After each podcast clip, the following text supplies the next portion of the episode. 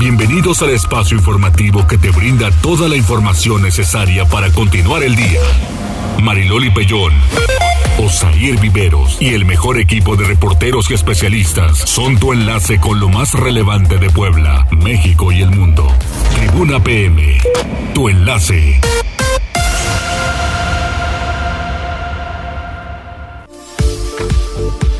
¿Qué tal? Muy buenas tardes, un placer saludarles. Es mitad de semana y la verdad que ha estado bastante complicada desde ayer en la nochecita con esto de la explosión. Muy feo.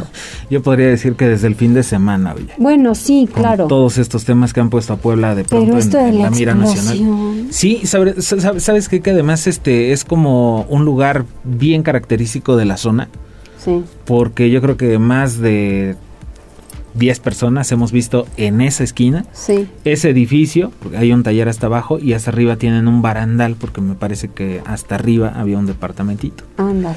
Y pues todo se vino abajo. Todo se vino abajo y eso de trabajar entre los escombros es que dices, híjola, pues qué temblor pasó por acá, ¿no? Muy, Sí, muy sí, sí, sí. Pero pues ahí el reconocimiento para todo el personal de protección civil municipal del estado, bomberos, este, paramédicos de Suma, de Cruz Roja, que han estado durante varias horas trabajando en la remoción de escombros, no en la remoción para retirarlos, sino para poder encontrar a las personas. Localizar a Hay tres personas. Hay tres que están desaparecidas. Bueno, no, no las han localizado.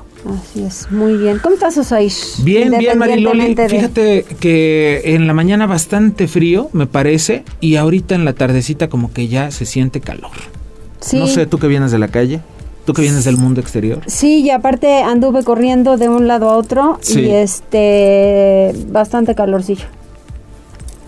Así que, pues ni modo, ni modo, estos cambios de temperatura son de los que nos debemos, desde luego, mm, pues preocupar y sobre todo cuidar para evitar Sí. enfermar. Vamos a las líneas de comunicación. Que se pongan en contacto con nosotros. Número en cabina 242-1312, la línea de WhatsApp 2223903810. En, bueno, pues en redes sociales ya sabe que en Twitter nos puede dejar un mensaje en las cuentas de arroba noticias tribuna, arroba mariloli pellón, arroba viveros-tribuna y también nos puede dejar un mensaje en la transmisión de Facebook Live en las páginas de Tribuna Noticias, Tribuna Vigila, Código Rojo y La Magnífica. Ya sabe que más adelante lo estamos compartiendo. Así es, vamos a las tendencias. Tribuna PM. ¿Qué pasa, Arturo? Hola Mariloli, Osair, buena tarde. Hola, pues amigo. tenemos varias tendencias que son, pues, interesantes, pero también algunas que son lamentables. Y es que, bueno, desde ayer por la noche comenzaba a trascender la información sobre un asesinato en la Riviera Maya y ya finalmente esta mañana se confirmó que Federico Mazzoni, el gerente del Mamitas Beach Club en eh, Cancún, bueno, pues fue asesinado dentro de los baños de este recinto. Él era, eh, bueno, él es de origen argentino. Llamó mucho la atención este caso, primero por la nacionalidad, pero también por otro detalle del caso. Resulta que fue asesinado dentro, como les comentaba, de los baños del recinto, pero los presuntos asesinos salieron del lugar y escaparon en motos acuáticas. Órale.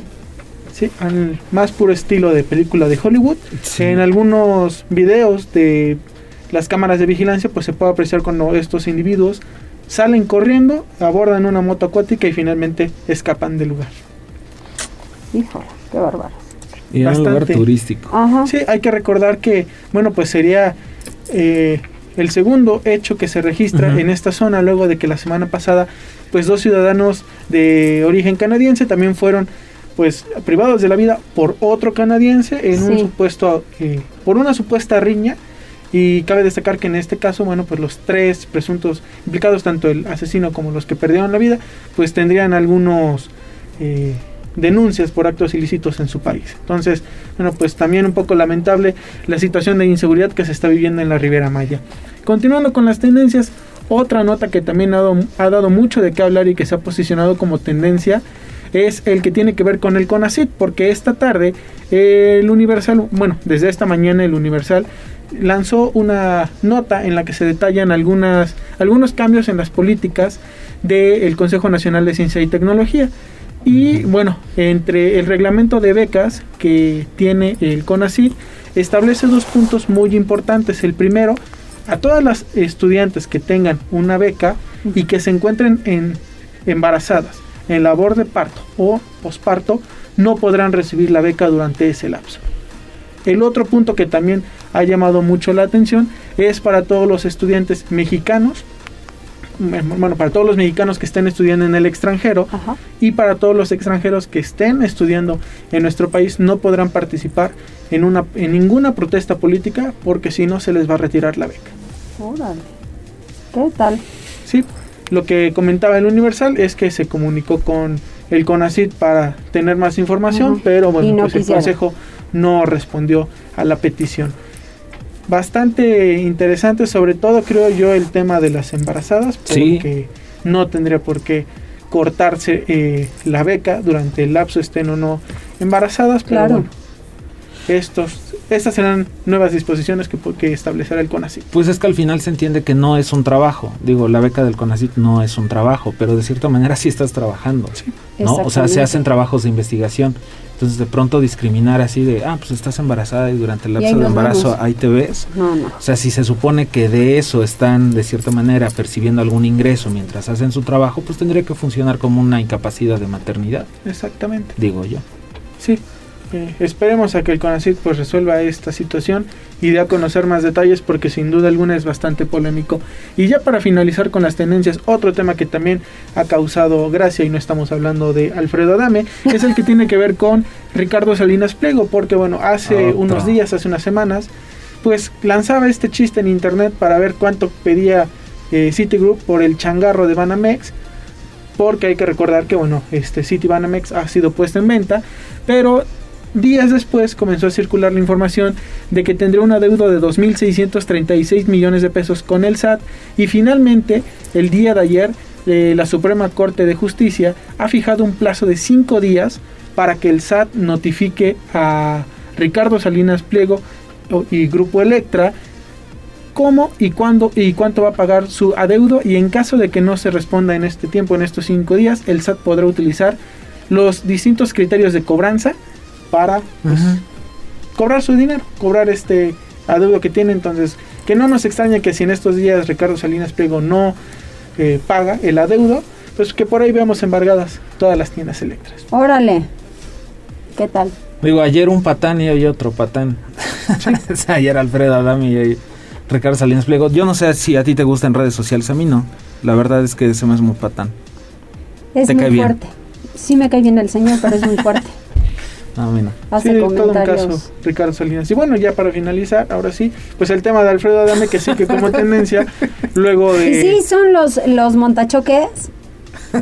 pues es que no se ha creo, dicho. no hay, ¿No hay distintas versiones, ya después de ver videos y todo, pues lo que se ve es que él está pidiendo eh, su teléfono Él, a el la celular, mujer. a la mujer que se Entonces, lo voló, ¿no? No sabemos cómo fue que pasó esto.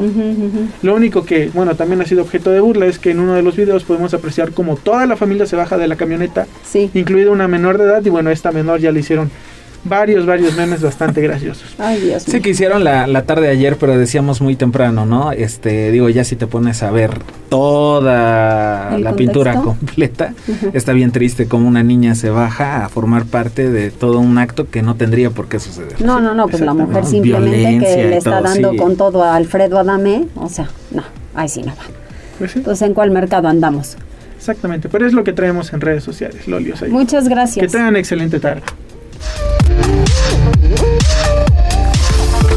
Continuamos en Tribuna PM y antes de continuar con las noticias y de una entrevista importante que tenemos, le mando felicitaciones a Edith Moreno. Hoy es su cumpleaños y todos los días nos escucha. Sí, sí, sí, sí, nos ha estado haciendo reportes esta semana, sobre todo de vialidad ahí en el periférico ecológico, pero Edith se reporta en la mañana, se reporta en la tarde, le mandamos un fuerte abrazote para Ay, que se la pase súper bien. tan buen gusto, qué Se la- barbaridad. Que se la pase bien, que se la pase bien. Eso, festeja, festeja, que pues en estos momentos hay que, hay que festejar, sobre todo porque andamos un poco complicados, nada más cuídense por el asunto de COVID. Felicidades pues, y vamos con Jorge Aguirre. Vamos con Jorge Aguirre, que es jefe de diseño de Grupo Jabalí, porque tiene información importante. Ya hemos estado hablando de las consultorías, de este todo este tema de redes sociales, pero ahora nos va a platicar en qué nos puede ayudar tener redes sociales, pero también una identidad corporativa definida. Jorge, ¿cómo estás? Buena tarde. ¿Qué tal? Muy buenas tardes. ¿Cómo estamos? Bien, gracias Jorge. ¿Cómo vas? Cuéntanos. Muy bien, muy bien. Estamos muy este, contentos con todo esto de la recepción que ha tenido, que, que, hemos tenido con ustedes. Eso nos parece muy bueno. Vamos a traer pastel y todo para festejar. Seguramente que sí. Oye, Jorge, ¿en qué nos puede ayudar? Digo, ya estábamos hablando este, de cómo podían utilizar las redes sociales para todo este tema de emprendimiento, pero también de pronto perdemos de vista eh, el tema de la identidad corporativa. Sí, claro, qué bueno que lo preguntan, o bueno, qué bueno que lo preguntas y que lo preguntan en general, dado que ya nos hemos eh, topado en las consultorías que hemos tenido recientemente ese tipo de situaciones. Primero que nada, eh, me gustaría aclarar y me gustaría definir qué se entiende por identidad corporativa o identidad este, de marca. Porque a lo mejor, igual que lo que pasa con la palabra consultoría, identidad corporativa suena como de una grande empresa o algo por el estilo. Y la realidad es que es un poquito más simple.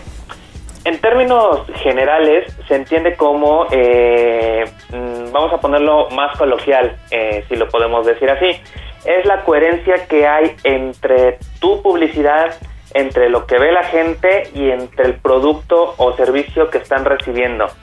Es decir, por ejemplo, nos pasa muy a menudo que eh, la gente a lo mejor tiene un logotipo que a lo mejor lo tiene en su página de Facebook y algo por el estilo.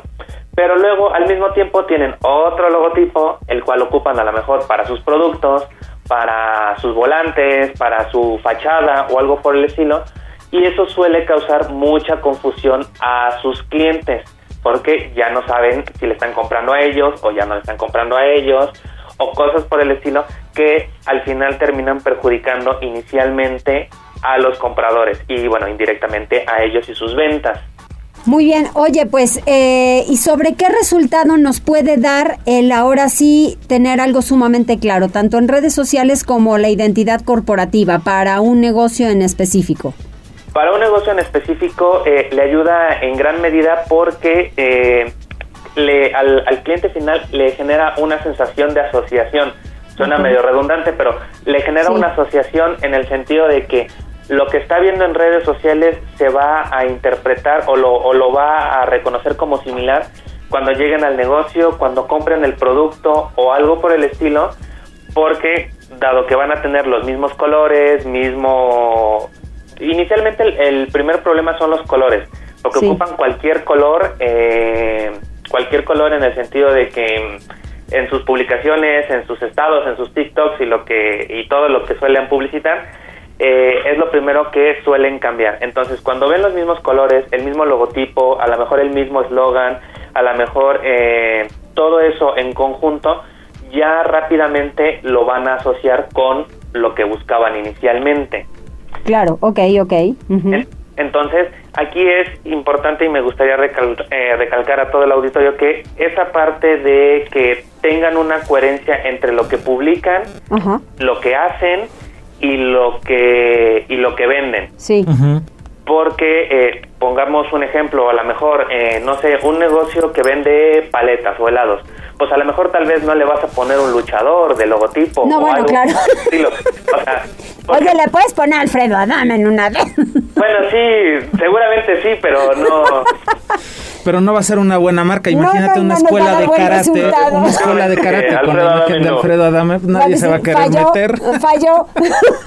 No, no, no. Y, o sea, parece chiste, pero en realidad es una anécdota que es muy común que eh, suele pasar ese tipo de cuestiones en las cuales su giro de negocio o su negocio como tal se desvirtúa o se despega un poco de lo que originalmente buscan.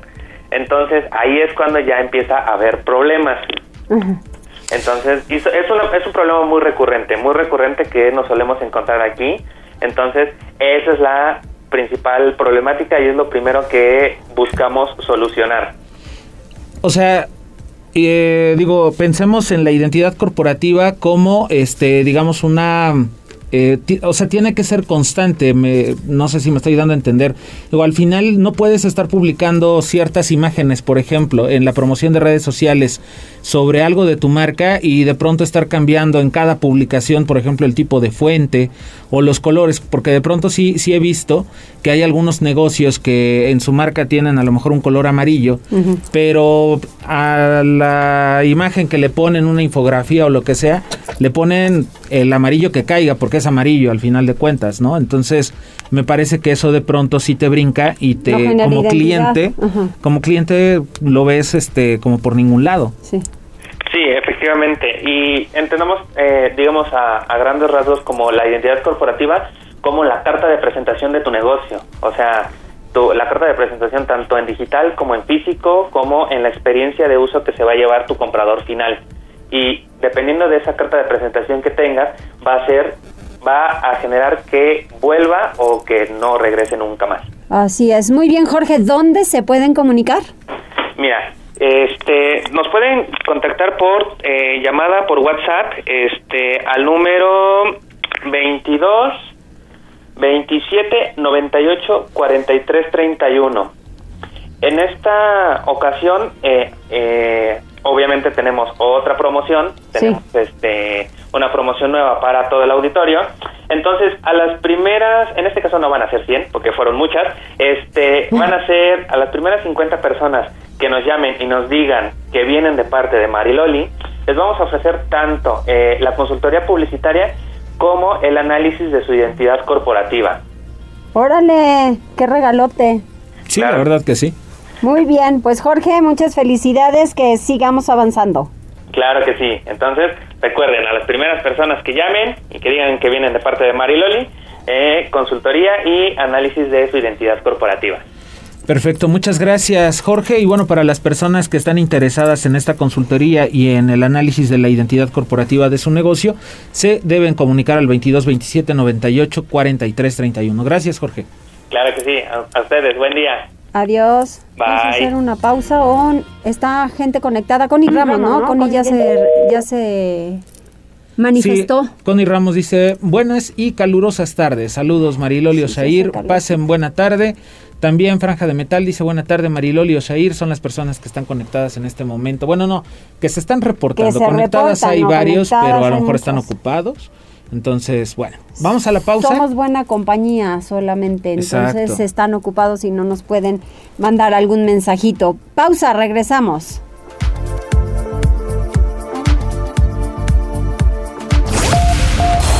Enlázate con nosotros. Arroba Noticias Tribuna en Twitter y Tribuna Noticias en Facebook. Ya volvemos con Tribuna PM.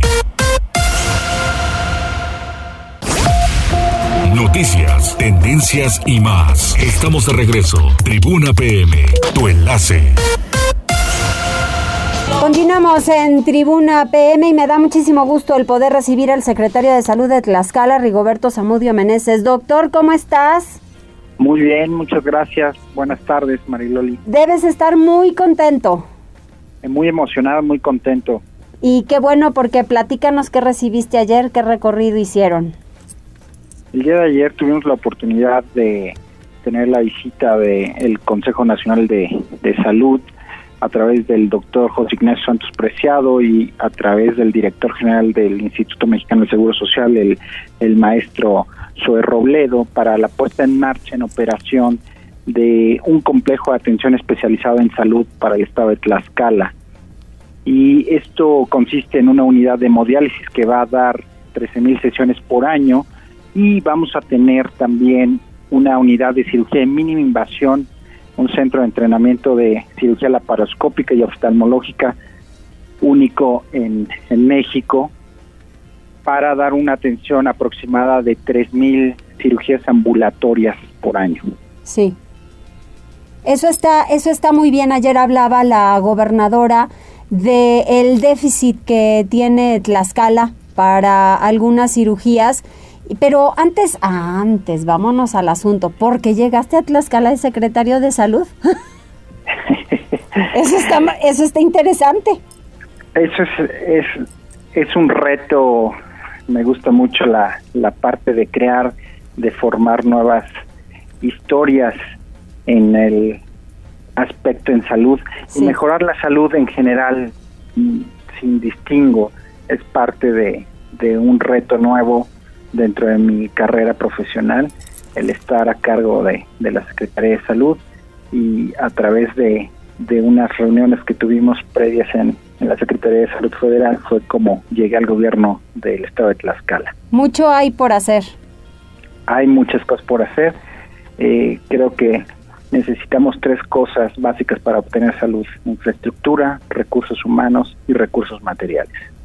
Ayer que pude observar este lugar, este centro de salud que va a tener hemodiálisis y de muchas em, cirugías ambulatorias en donde solamente me estaban explicando puede permanecer el paciente 12 horas y de ahí vámonos a su casa.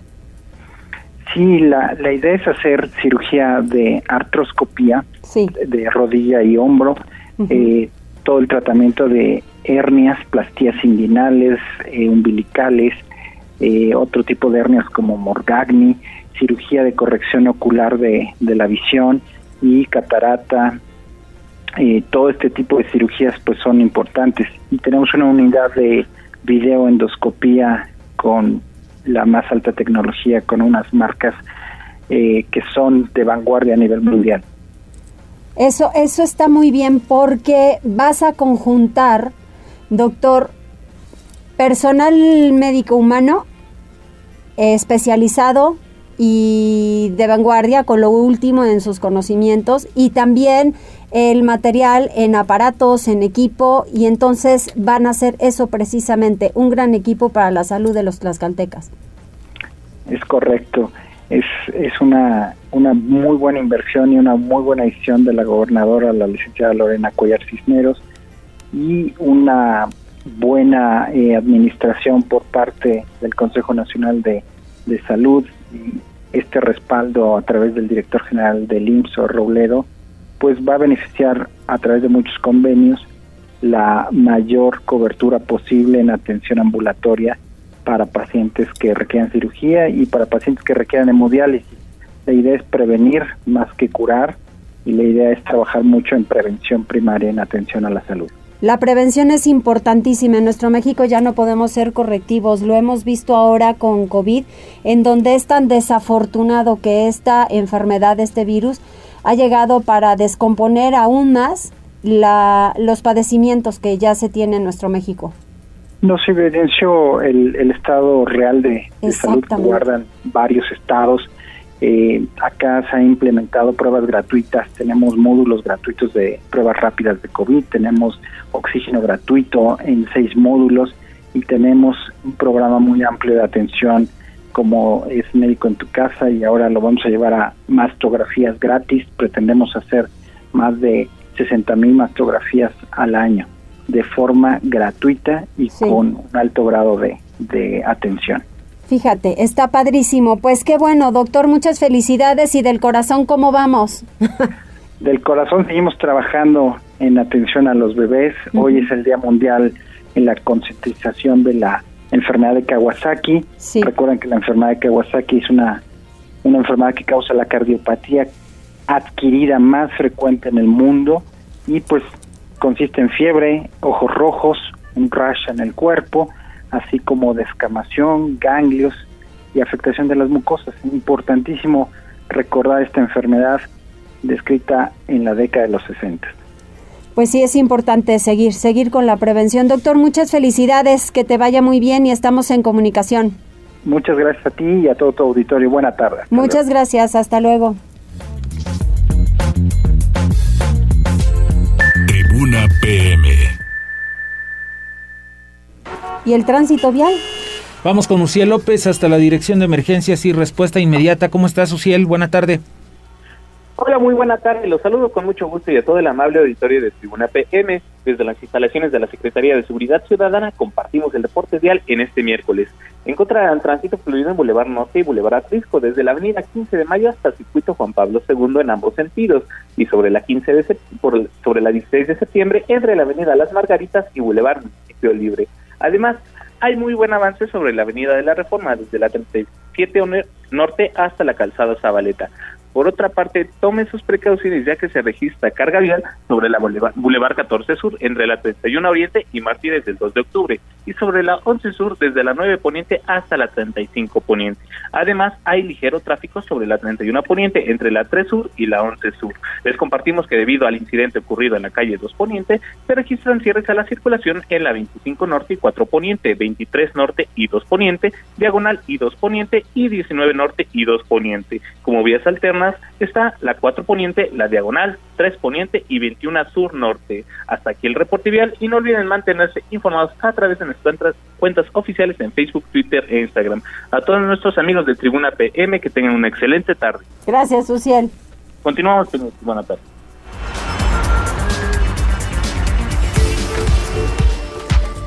Antes de ir con la información, fíjate que ayer ya no nos dio tiempo de pasar este reporte porque, bueno, ya llegó un poquito tarde, pero lo compartimos en este momento. Se comunicó la señora Marta Ángel Sánchez Lima.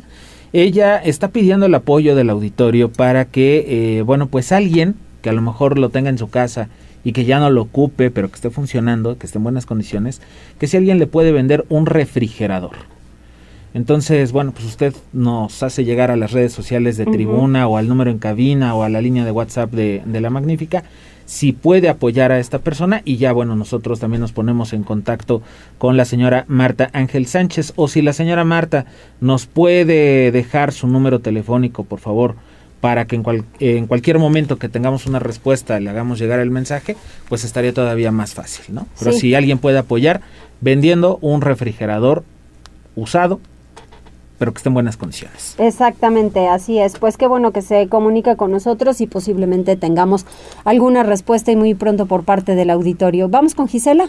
Vamos con Gisela Telles, estábamos escuchando en el reporte vial esto del incidente en la 2 Poniente. Bueno, pues ayer por la noche eh, un estallido hizo colapsar un edificio.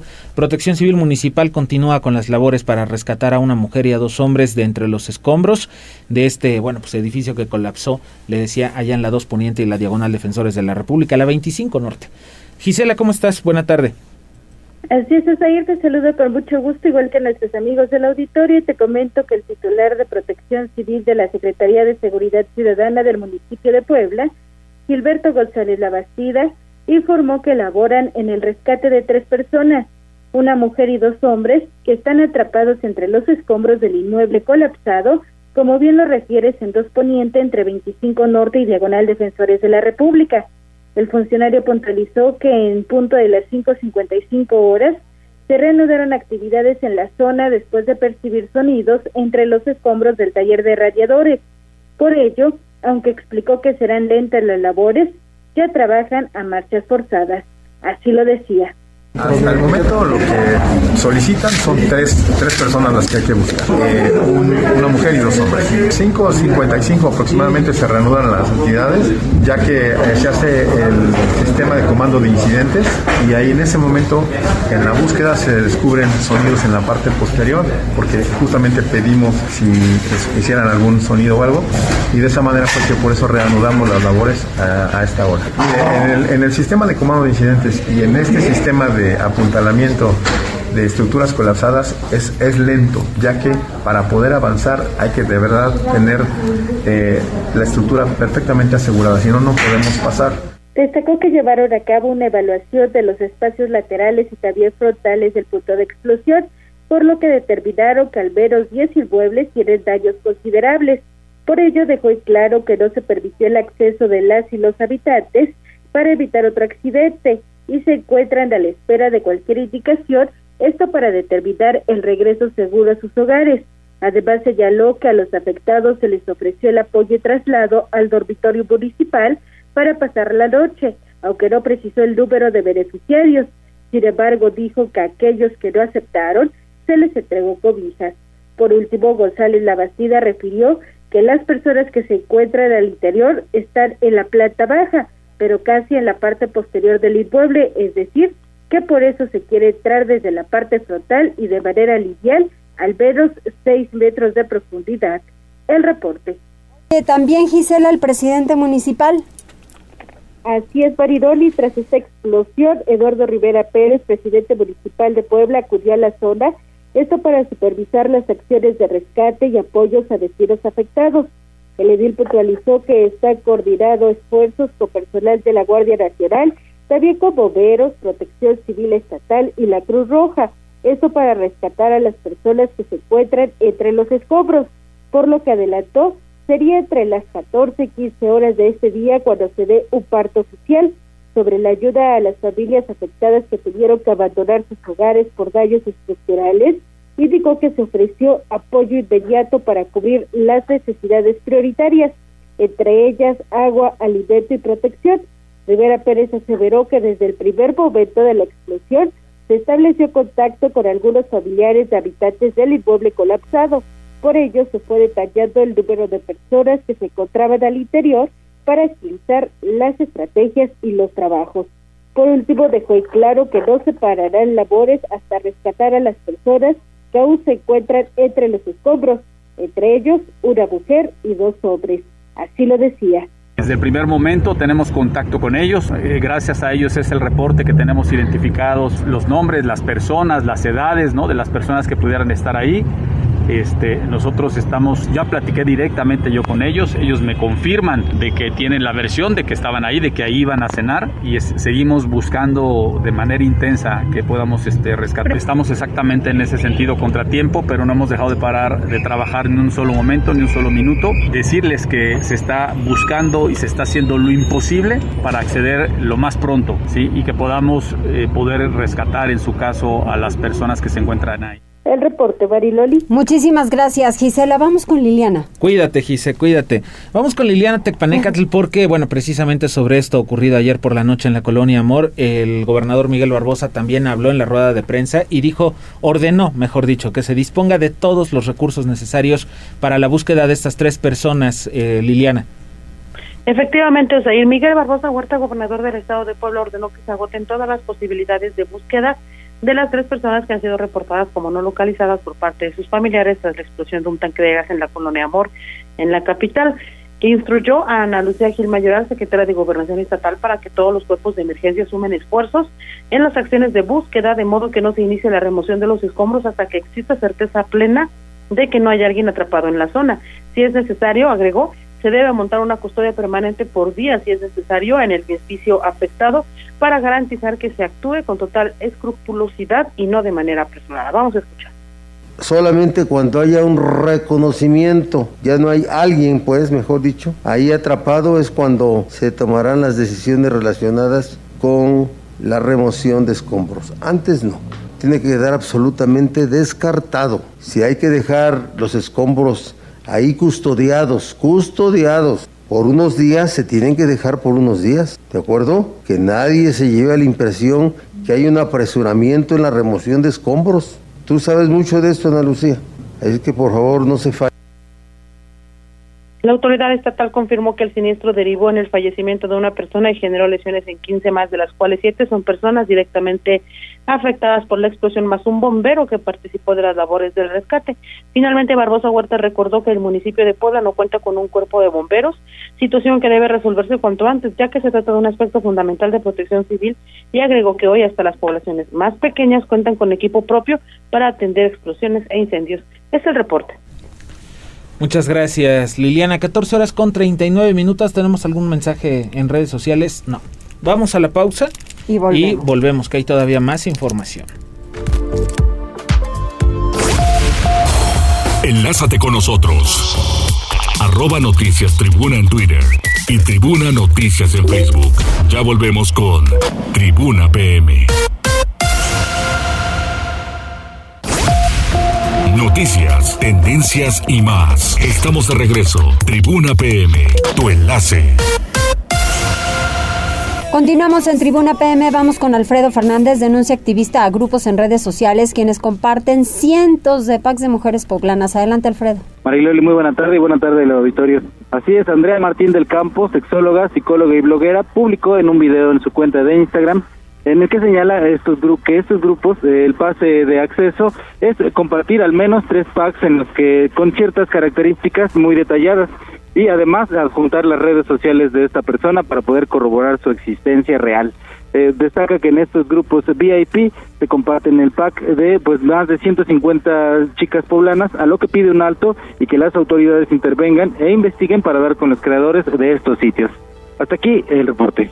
Muchas gracias, Alfredo. Es un tema delicado y lo que le sigue. Súper delicado, pero fíjate que estaba yo viendo en redes sociales en la cuenta de la diputada local Nora Escamilla Ajá. y es cierto, todas las afectadas por este tema del grupo de Telegram pueden eh, pueden acercarse y pueden este recurrir a la ley Olimpia Sí. para que en su momento se castigue a todas estas personas. Pero bueno, sobre el tema, el presidente municipal Eduardo Rivera hizo un llamado a las afectadas por este grupo, eh, bueno, pues a que se acerquen al ayuntamiento para recibir asesoría y también apoyo, Gisela. Así es, Osair, eh, pues tras conocer a través, que a través de este grupo de Telegram sigue y también a las mujeres, el alcalde Eduardo Pérez involucradas a acercarse al ayuntamiento de Puebla, esto para recibir asesoría, también apoyo y respaldo, porque no puede quedar impune.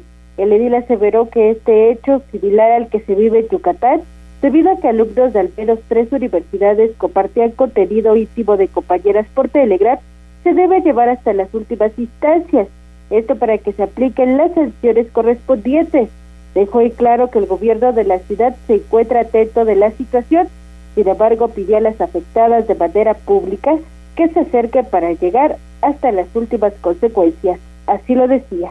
Por ahí me he enterado a través de los medios de comunicación de un chat, ¿no? En Telegram que anda circulando, hostigando, violentando a las mujeres. Este chat en Telegram es una semejanza de algo que ya sucedió en el estado de Yucatán, ¿sí? Y quiero decir públicamente que ese tipo de comportamientos son inaceptables. No pueden quedar impunes ese tipo de agresiones contra mujeres estudiantes, contra jóvenes, en general contra las mujeres. De manera pública, pido de favor a las afectadas que se acerquen con nosotros, que se acerquen al gobierno municipal para poderles brindar toda la asesoría, todo el apoyo y todo el respaldo para que esto no quede impune y este tipo de acciones ¿sí? lleguen las sanciones hasta sus últimas consecuencias. El reporte Osair. Muchas gracias, Gisela. Mire, en redes sociales se están manejando, digo, obviamente ya varias activistas se están movilizando por este, por este asunto. Y entonces, digo, para quien a lo mejor está en ese grupo o a lo mejor ya se metió por el puro morbo, bueno, si difunden sin consentimiento, pueden, eh, les puede caer hasta seis años de prisión, nada más por difundir. O sea, no, le- no se van a fijar las autoridades si ustedes tomaron el video, si ustedes tomaron las fotos, nada más compartir que les haya llegado por una cadenita por este grupo, seis años de cárcel. Ándale, bueno, ahí está. ¿Quieren? Ustedes sabrán. Vamos con Liliana. El gobierno del estado va a denunciar ante la fiscalía al grupo de Telegram que distribuye fotos íntimas de poblanas. Así lo afirmó el gobernador Liliana. Gracias, Mariloli. Tras la denuncia en redes sociales de la existencia de un grupo de mensajería instantánea en Telegram, en el que se distribuyen fotos íntimas de mujeres que radican en Puebla, la Consejería Jurídica del Gobierno del Estado presentará las denuncias correspondientes ante la Fiscalía General del Estado. Miguel Barbosa Huerta, gobernador de Puebla, dijo que todos los mecanismos legales se pondrán en marcha para dar con los creadores de este grupo a través de la Policía Cibernética y sancionar a los infractores. Vamos a escuchar.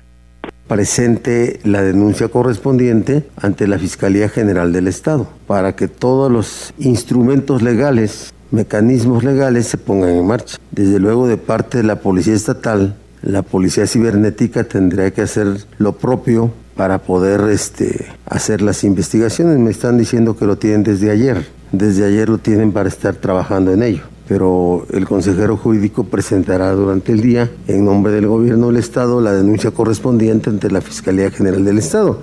Además, instruyó a la Secretaría de Equidad Sustantiva de Género para que se sume a la acción de interponer denuncias en contra de los participantes del grupo y fincar responsabilidades. Hay que recordar que el martes de esta semana fue cuando comenzó a circular en redes sociales la existencia de este grupo VIP en Telegram. Es el reporte. Muchas Ay, pues gracias, sí, muchas qué- gracias. Qué Lilia. difícil, pero sí, es, es oportuno que ya metan las manos y que hagan lo que tengan que hacer para detener a este tipo de personas. Fíjate que a mí lo que me llama mucho la atención, Mariloli, sobre todo porque eh, la semana pasada recordarán que se dio un caso en, eh, en un campus de la Universidad de Anáhuac, Anáhuac Mayaf, me parece. y se denunció un grupo de este tipo donde estaban compartiendo este, imágenes y videos de algunas alumnas de, del campus. Bueno, pues ¿qué hizo este, la plataforma? Me parece en este caso fue Instagram.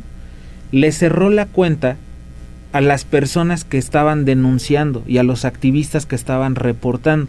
El grupo ahí estaba. O sea, la cuenta esta de Instagram o grupo de Telegram, no me, no, no me acuerdo bien qué era. Ahí estaban difundiendo la información pero a quienes silenciaron, a quienes les cancelaron cuentas o se las bloquearon temporalmente fue a quienes hicieron el reporte, sobre todo a las mismas agraviadas que ya formaron un grupo. Para hacer la denuncia, les bajaron la cuenta. Entonces digo, ok, te puedes meter, o sea, desde la plataforma, tú como administrador, te puedes meter y, va, y dar de baja esas cuentas, ¿por qué no das de baja esos grupos? Cuando detectan mediante sus algoritmos, porque los deben de tener. Claro que están que están compartiendo pornografía infantil, que están compartiendo imágenes de mujeres desnudas, pues desde ahí, desde ese momento, ¿sabes qué? Se les baja el grupo, pero no lo hacen. No lo hacen, pues sí, en muchas ocasiones nada más dicen y dicen, y luego ¿por qué la gente no denuncia? Por este tipo de situaciones. O también vas a denunciar y comparten tus datos. Ya me pasó, Sí, la verdad es que ahí eh, el tema de las plataformas creo que sí está complicado, porque para unas cosas son y para otras cosas nada más no actúan. No, pero también las fiscalías que actúen para lo que deben actuar. Y a la víctima la deben proteger.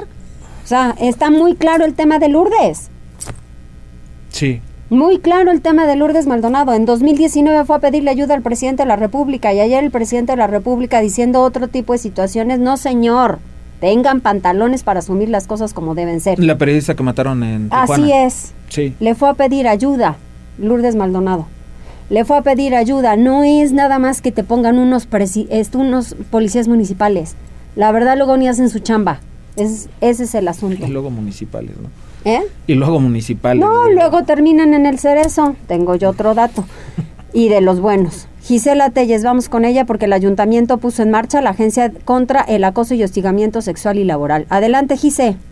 Así es, Bariloli. Esto lo puso en marcha Eduardo Rivera Pérez, presidente municipal de Puebla, al lamentar que entre 2018 y 2021 se registraron ante la Fiscalía General del Estado 884 delitos de acoso y hostigamiento sexual. Por ello se inauguró esta agencia contra el acoso y hostigamiento sexual y laboral para abonar el bienestar y la tranquilidad de las mujeres. El edil dio a conocer que este espacio dedicado a apoyar a quienes son violentadas, el primero de su tipo a nivel nacional, está ubicado en 9 Sur 1508, una vez que la inversión inicial es de más de 500 mil pesos.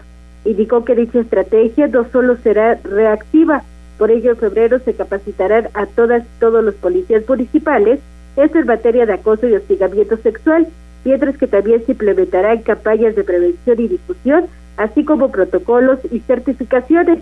Rivera Pérez explicó que el funcionamiento interno de ABAS es, en primera instancia, la presentación de la denuncia en la unidad especializada de delitos sexuales ubicada en 10 Oriente número 414 de la Colonia Centro, en el Centro de Justicia para la Mujer localizada en 14 Poniente, número 1919 de la Colonia Santiago, o el número 2223 09 4600 extensión 6055. Así lo decía.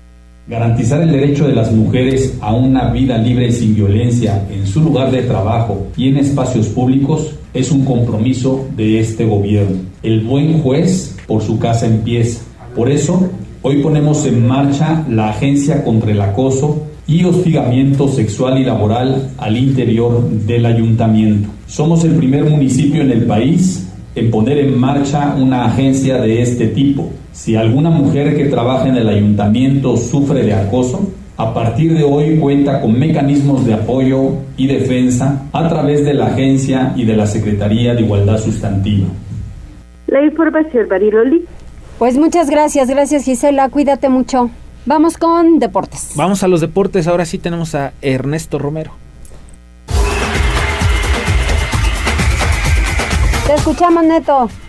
¿Qué tal Mariloli? ¿Qué tal Osair? Muy buenas tardes. Buenas tardes a todo el auditorio. Vamos rápidamente con la información deportiva y comenzamos con lo que tiene que ver con el conjunto del Puebla porque a menos de 48 horas de que se dé su regreso a la Liga MX para cumplir con ese partido pendiente ante los Cholos de Tijuana. Se da a conocer que el conjunto camotero tiene, tiene un elemento positivo al COVID-19, mismo que ya se encuentra en aislamiento y que pues no verá acción este viernes cuando reciban al conjunto fronterizo. Y es que hay que recordar que precisamente este partido se pospuso porque el conjunto que será visitante llegó a presentar 10 casos positivos al COVID-19. Por ende, pues el Puebla no contará con elementos como Anthony Silva, guardameta titular, indiscutible, y su lugar será ocupado por Iván La Araña Rodríguez y tampoco Pablo Parra, quien estará cumpliendo con la selección chilena de cara a lo que será la Copa del Mundo de Qatar 2022.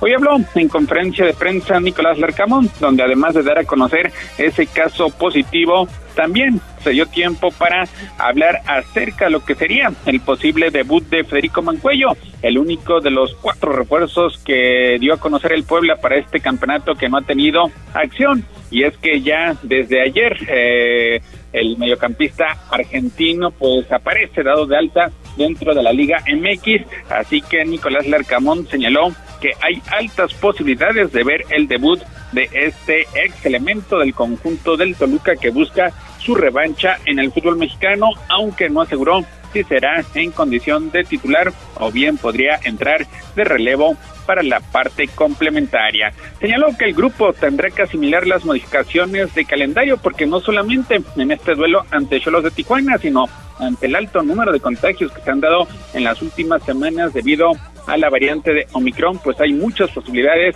de que conforme vayan avanzando las jornadas, pues se tengan que hacer muchísimas modificaciones y Puebla tendrá que superar las bajas ya sea por lesión o por COVID.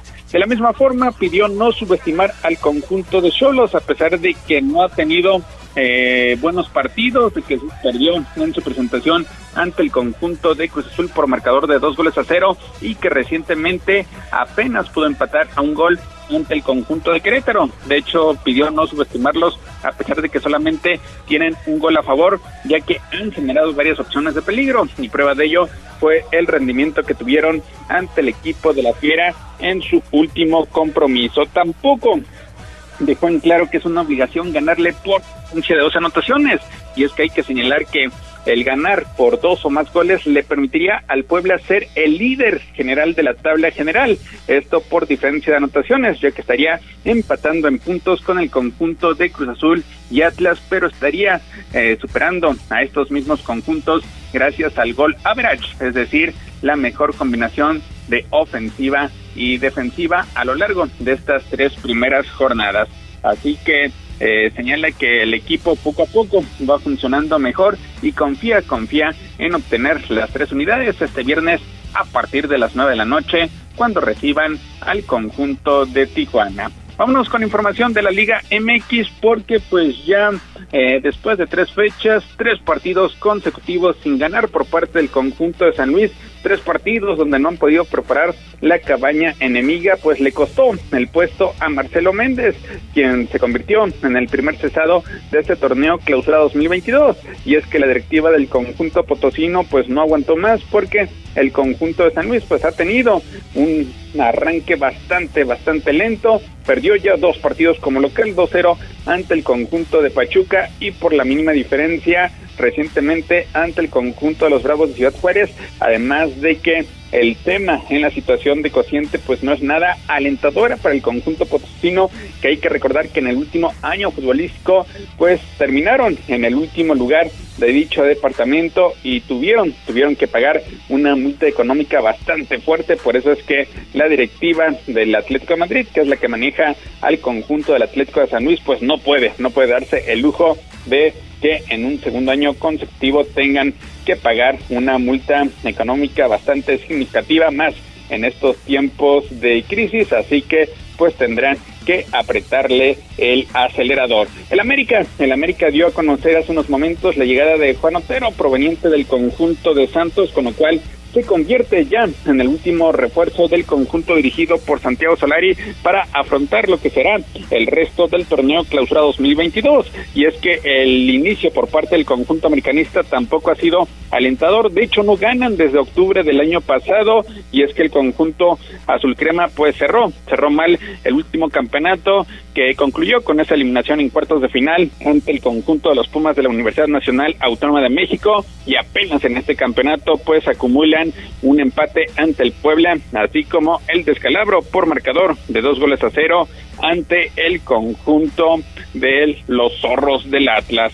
La selección mexicana ya está en Kingston. Hay que recordar que mañana, mañana regresa la actividad del Tri hacia Qatar 2022 enfrentando a Jamaica, tres bajas sensibles, la de Raúl Jiménez por lesión, el caso de Irving Lozano por suspensión y recientemente se dio a conocer que tampoco estará el cachorro César Montes, el defensor del conjunto de Monterrey, quien dio positivo al COVID-19. Mañana México estará enfrentando a Jamaica a partir de las 6 de la tarde. Mariloli, Osair, hasta aquí lo más relevante en materia deportiva. Muchísimas gracias, Neto. Pues ya nos preparamos para el viernes, ¿no? Sí, viernes, viernes 9 de la noche, a llevarse las chamarras porque estará bastante, Ay, sí, va a ser frío. estará haciendo muchísimo frío. Así es. Muy bien, muchas gracias, Neto. Saludos, buenas tardes. ¿Hay algún reporte más? Tenemos un comentario, sí, de Gustavo Arteaga. Dice, hola, muy buena tarde, Marilolio Sair, saludos. Y efectivamente muchos policías no hacen su chamba adecuadamente, pero ojalá nos puedan informar si saben ustedes por qué Electra y Coppel tienen a policías municipales resguardando estos comercios y no cuidándonos eh, pues las calles, ¿no? Seguimos utilizando a la policía solo como reactiva y no como preventiva. Bueno, ahí te voy a decir, eso es cierto, ¿eh? Digo, a mí me toca pasar de pronto en la madrugada y ciertos establecimientos tienen presencia de, de patrullas de la policía municipal. No sabemos de pronto pues si hay, hay algún tipo de compromiso. Sabemos que sí hay algunas tiendas que han sido pues vandalizadas durante la madrugada, sobre todo que les dan cortinazos o rompen los ventanales. Pero pues en este caso yo creo que el señor Salinas Pliego debe de tener pues, la lana suficiente para contratar su, su seguridad privada, ¿no? Digo yo. Sí, desde luego. Perdón. Para eso tiene dinero. Exactamente. Bueno, pues no sabemos por qué ni paga. pues, ¿de cuánto se la deudó? Pues con todo lo que se está ahorrando en no pagar sus impuestos. 2.600 millones de pesos, Loli. Ándale, nada más y nada menos. Lo que Es traigo en así cambio como ahorita. quitarle un pelo a un gato. ¿Qué más da? Cosme Herrera, saludos, Marilolio Zair, buen miércoles, vamos bien, este, toda la familia con salud, pero a extremar precauciones. Y también se reportó Franja de Metal, dice, desde el pre- si desde el presidente estamos mal, solo faltó que les, eh, que les mandara abrazos a los asesinos, que nos esperamos los demás. Sí, eso, eso está, eso está canijo, la verdad sí el tema de Lourdes a mí me, me dolió muchísimo, sobre todo conociendo el que el 2019 fue a la Ciudad de México, se trasladó de Tijuana, le fue a pedir ayuda, le explicó todo, no investigaron y solamente con decirle, ay, ay, que te cuiden dos municipales, total, ¿qué más da? Sí. O sea, Sí, que te cuiden y los y justo cuando se van los policías es cuando la agreden, oigan, no, ya nos vamos, vámonos. Hasta mañana, buena tarde.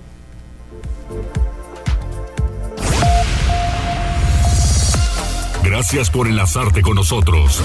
Seguimos informándote vía redes sociales. Arroba Noticias Tribuna y Tribuna Noticias en Facebook. Tribuna PM es un producto de Tribuna Comunicación. Fuerza en medios.